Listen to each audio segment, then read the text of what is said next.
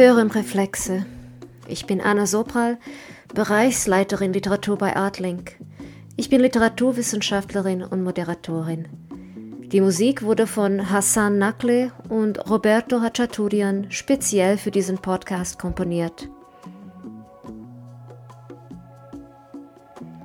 Reflexe bietet Ihnen einen einzigartigen Zugang zum Kontext literarischer Werke und bringt Ihnen die Akteurinnen, die Produzentinnen und die Welt hinter den Romanen näher.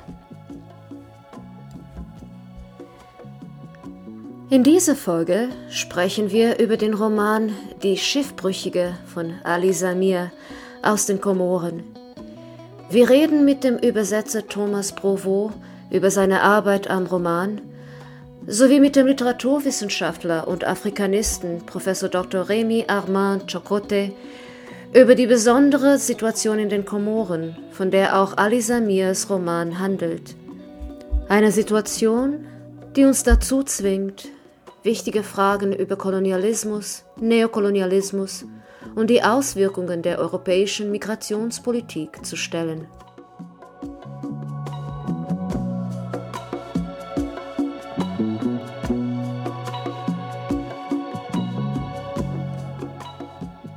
In Die Schiffbrüchige begegnen wir einer jungen Frau mitten im Indischen Ozean, die zu ertrinken droht. Das Boot, mit dem sie unterwegs war, ist gesunken. In einem scheinbaren Delirium erzählt sie uns von ihrem Leben auf der Insel Anjouan auf den Komoren. Die Rückblenden rekonstruieren langsam ihre Geschichte, sodass wir verstehen können, wie sie in diese verzweifelte Situation gekommen ist.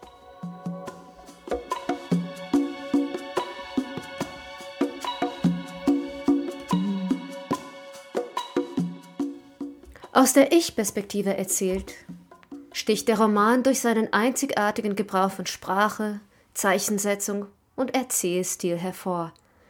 Das hat auch der Übersetzer Thomas Provost in seinem Interview hervorgehoben äh, ja, es ist ein Gedankenstrom, der mich hineingerissen hat, hineingezogen hat. Und dieses Nichtwissen, wo will das hin, ähm, ja, kann einen abschrecken oder reinziehen. Mich hat es reingezogen. Die Hauptperson, die junge Frau, sagt irgendwann, ähm, ich, ich schwimme in meinen Gedanken und ertrinke, während ich euch erzähle. Ähm, es ist dieser, dieser Strudel, da reinzukommen, das ist, war für mich eine große Herausforderung beim Übersetzen, aber auch das, was mich von Anfang an mitgezogen hat. Dann die ungewöhnliche Sprache. Es ist einmal eine Hochsprache, eine kultivierte Sprache, gleichzeitig oft auch eine sehr originelle, die ich so noch nie gelesen habe, äh, wo ich Wörter auch in Wörterbüchern so in dieser Kombination nicht gefunden habe. Ähm, und gleichzeitig etwas, was auf den Ort der Handlung verweist, nämlich die Komoren, äh, wo ich mich dann auch erstmal schlau machen musste und überhaupt in dieses Gebiet hineinbegeben. Äh, was ich vorher wusste, war, wo die Komoren liegen und dass das irgendwas mit Frankreich und Französisch zu tun hat. Mehr nicht. Das war dann für mich eine Reise auf die Komoren, ja. Zum Glück gibt es heute äh, Google und Wikipedia und was weiß ich. Damit fängt es erstmal an. Und dann bin ich irgendwann äh, auf einer komorischen Seite, auf einer Zeitungsseite online, dann lese ich Artikel und tauche ein in eine Welt, die mir vorher völlig fremd war. Auf der Suche nach Wörtern und nach Verbindungen und nach Verständnis. Der Übersetzer musste eine Stimme für die weibliche Erzählerin finden, die zum deutschen Text passt und trotzdem den Sinn der ursprünglichen Figur beibehält.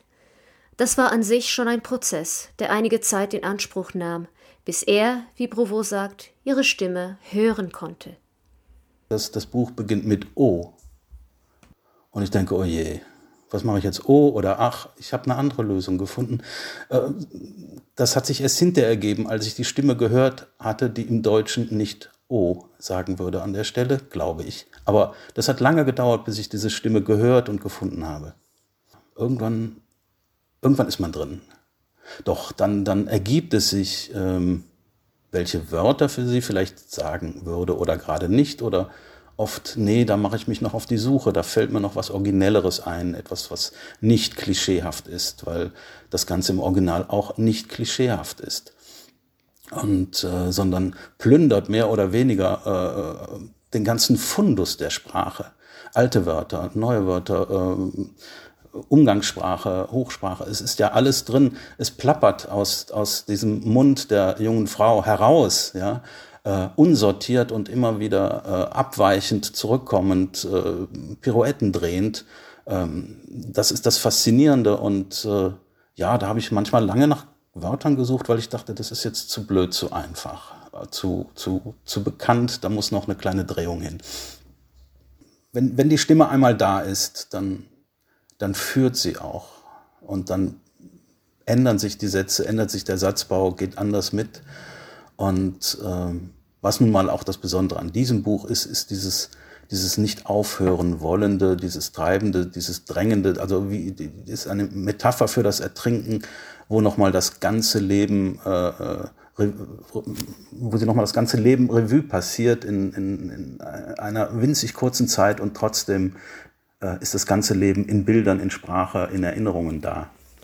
Für Provo war der Roman auch eine Gelegenheit, etwas über eine Realität zu erfahren, von der er nichts wusste.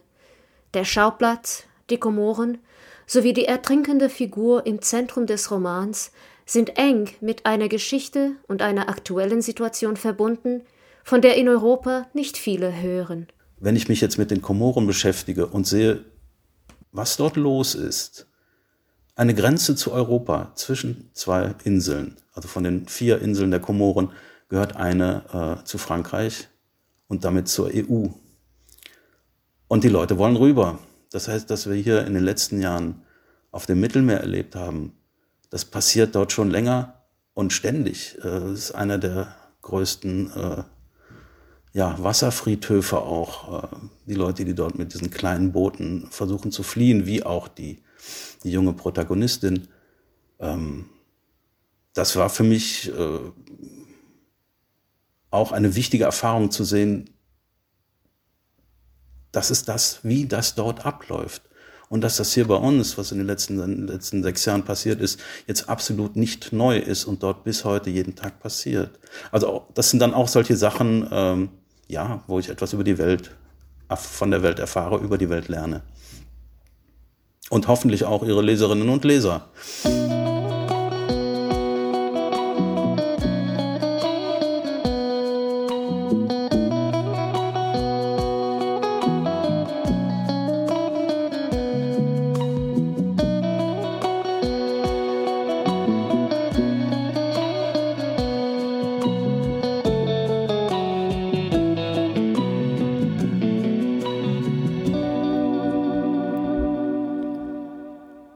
Situation in den Komoren besser zu verstehen, habe ich Remy Armand Chocote interviewt, Assistenzprofessor am Institut für Afrikawissenschaften an der Universität Wien.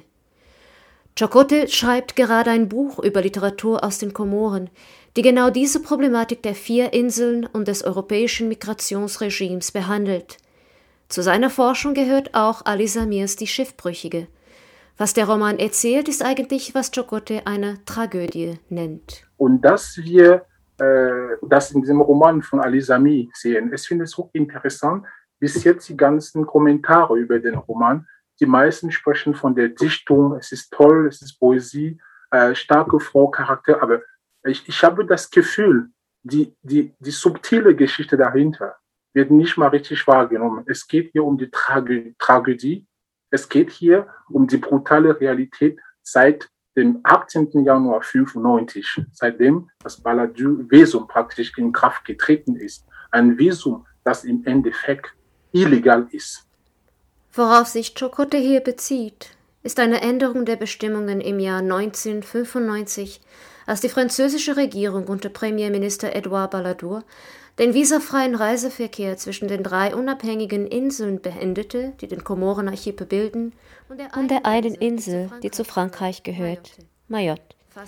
Die Mehrheit der Menschen aus den anderen komorischen Inseln, die nach Mayotte fahren, tun dies illegal mit einem Fischerboot oder einem Kwassa.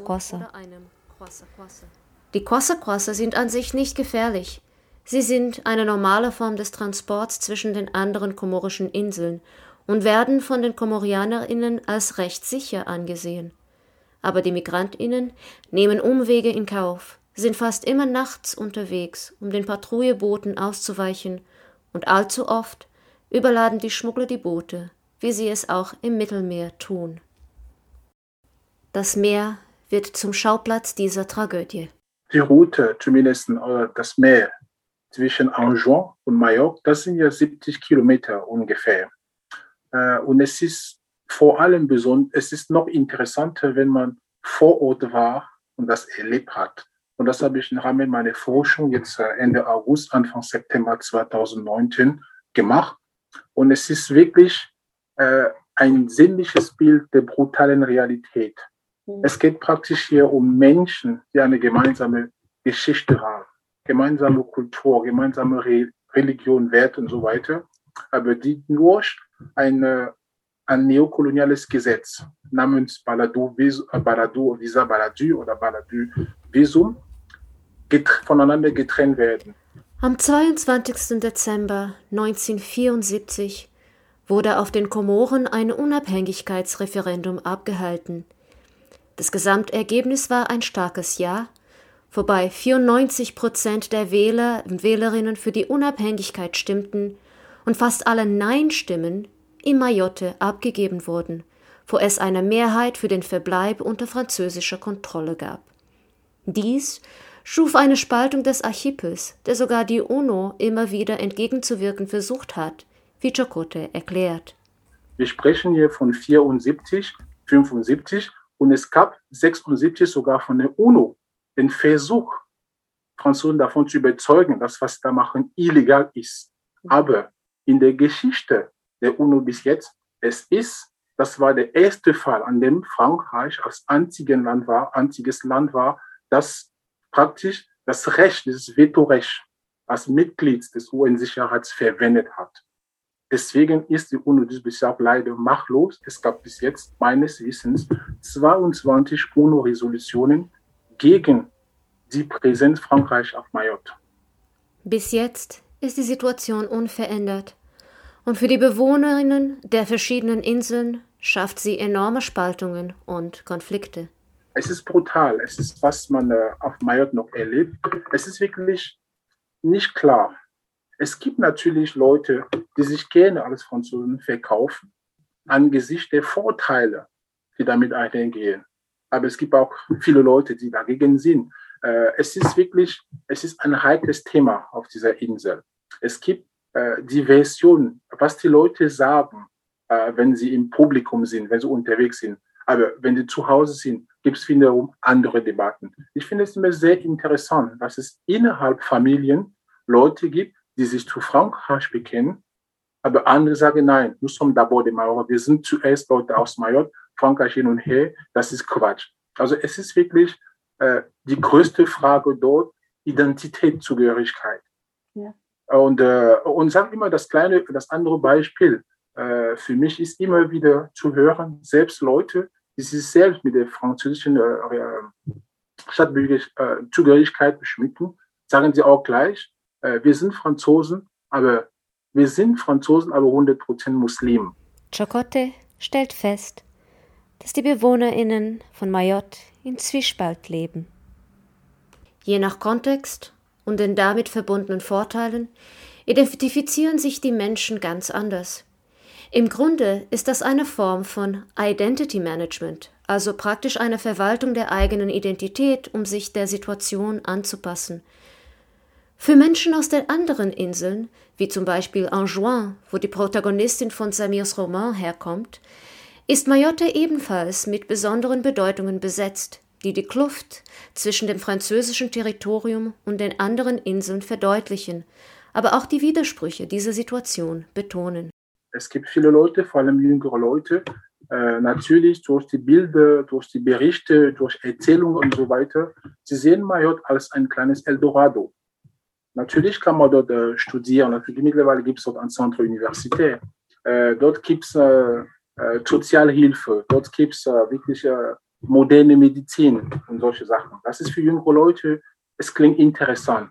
Aber es gibt wiederum auch Leute, darunter zum Beispiel eine der Schriftsteller, mit denen ich äh, ein Gespräch geführt habe, Sendun Ben Ali, der der Meinung ist, Mayotte ist eine sehr gefährliche Bombe und äh, er würde gern mittlerweile Abstand davon halten, weil er der Meinung ist, was sich dort abspielt, das hat wirklich mit den Realitäten der drei anderen Inseln nicht mehr zu tun. Ist eine Art Entfremdung in seinen Augen und er findet sehr gefährlich. Der ist eigentlich mittlerweile der radikale Meinung, sie sollen bitte lieber bei den Franzosen bleiben, die anderen in Ruhe lassen, denn äh, äh, er ist davon überzeugt, dass die Entwicklungen auf der Insel Mayotte äh, konträr, also praktisch zu den Ideal, zu der idealen Welt, zu den Lebens, zu der Lebensphilosophie der Leute auf den anderen Inseln sind. Und natürlich die ältere Generation vor allem sagt wirklich klipp und klar, Mayotte ist Teil der Komoren. Für sie es ist zu Hause, denn wir sprechen von Leuten, für die bis 95 es war möglich, nach Mayotte zu fahren, nach Belieben, um Leute zu besuchen äh, und an äh, Hochzeiten teilzunehmen und sich äh, medizinisch verpflegen zu lassen und zurückzufahren. Das ist sehr, sehr interessant, weil mhm. eigentlich, bevor das Visum in Kraft getreten ist, Mobilität zwischen den Inseln war selbstverständlich. Die Leute sind hin und her gefahren. In seiner Forschung denkt Chocotte alle vier Inseln zusammen und plädiert für ein Verständnis von Literatur als zentrales Vehikel für die Aushandlung von Geschichten, Identitäten und Vorstellungen von Zugehörigkeit, die sich dem Problem widersetzen, das durch Frankreichs großen Einfluss auf das Territorium entstanden ist. Für diese Leute das Schreiben ist eine Art gemeinsame Therapie. Das Schreiben hilft, diese Wunden zu heilen. Das Schreiben, diese Texte, ob Romane, ob Kurzgeschichten, ob Gedichtbände, das sind neue Formen von Archiven. Weil in diesen Texten haben wir auch die Geschichten, eine andere Version der Geschichte. Diese Geschichten sind anders geschrieben, als was man in den französischen Archiven findet. Und das finde ich sehr, sehr wichtig. Äh, es ist für mich ein neuer Ansatz, Literatur als Archiv zu testen.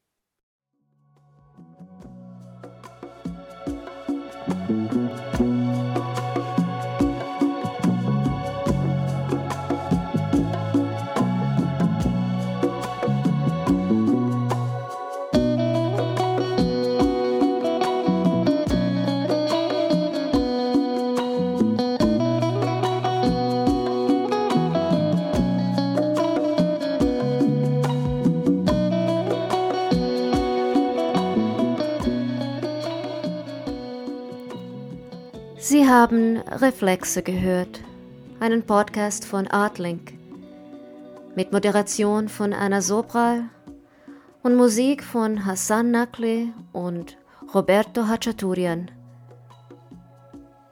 Viel Spaß beim Lesen.